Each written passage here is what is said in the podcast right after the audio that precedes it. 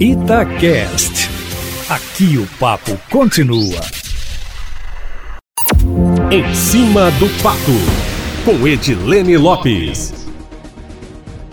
Apesar dos rumores de que o governo do estado poderia se desfazer do ginásio Mineirinho na Pampulha, a privatização do espaço está descartada, de acordo com a Secretaria Estadual de Infraestrutura e Mobilidade. A resposta oficial foi encaminhada à coluna em cima do fato. Não só o estado não tem interesse em privatizar, como a iniciativa privada, de acordo com fontes ligadas ao espaço, não teria interesse no equipamento que normalmente recebe alguns jogos esportivos, eventos religiosos e poucos shows, já que a acústica do ginásio é considerada inadequada. A situação de conservação também não é boa, Eustáquio. O equipamento precisa de reformas estruturais e o Estado não teria recursos no momento. Por isso, busca maneiras de viabilizar as obras e não descarta, para isso, uma parceria com a iniciativa privada em modelo que ainda está sendo estudado, de acordo com a pasta.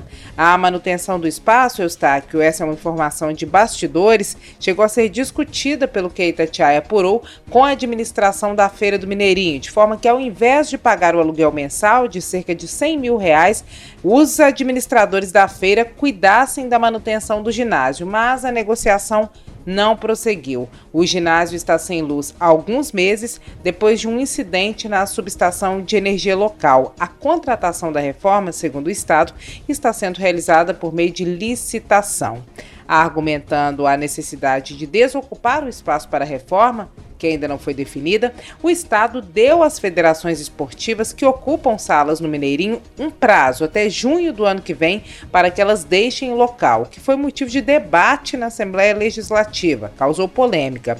O pedido das entidades é que o prazo de um ano, dado no meio deste ano, agora de 2020, comece a contar após o fim da pandemia. As federações usam o espaço gratuitamente. Eustáquio, segundo o executivo, é uma forma de incentivo ao esporte. A Secretaria de Infraestrutura respondeu à coluna em cima do fato que o governo está receptivo à demanda de ampliação do prazo de permanência das federações no Mineirinho e que uma nova data está sendo discutida entre todos os envolvidos. A Feira do Mineirinho, que usa a parte externa que pertence ao imóvel, paga um aluguel de cerca de 100 mil reais por mês e não recebeu pedido de retirada para obras. Depois de oito meses sem exposição, desde março, por causa da pandemia do coronavírus, a feira foi retomada no dia 1 deste mês.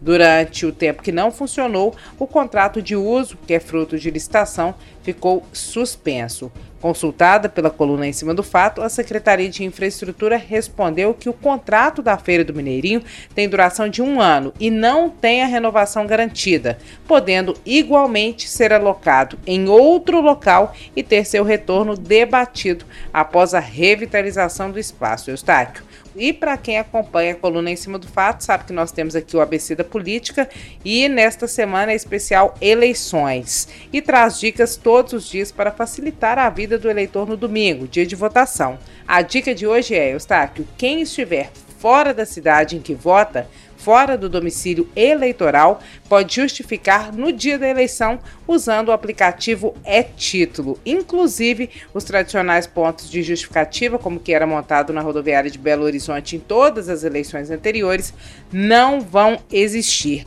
As informações completinhas sobre como justificar o voto pelo e-Título estão no Instagram, arroba Lopes. Amanhã eu volto, meu amigo, sempre em primeira mão e em cima do fato.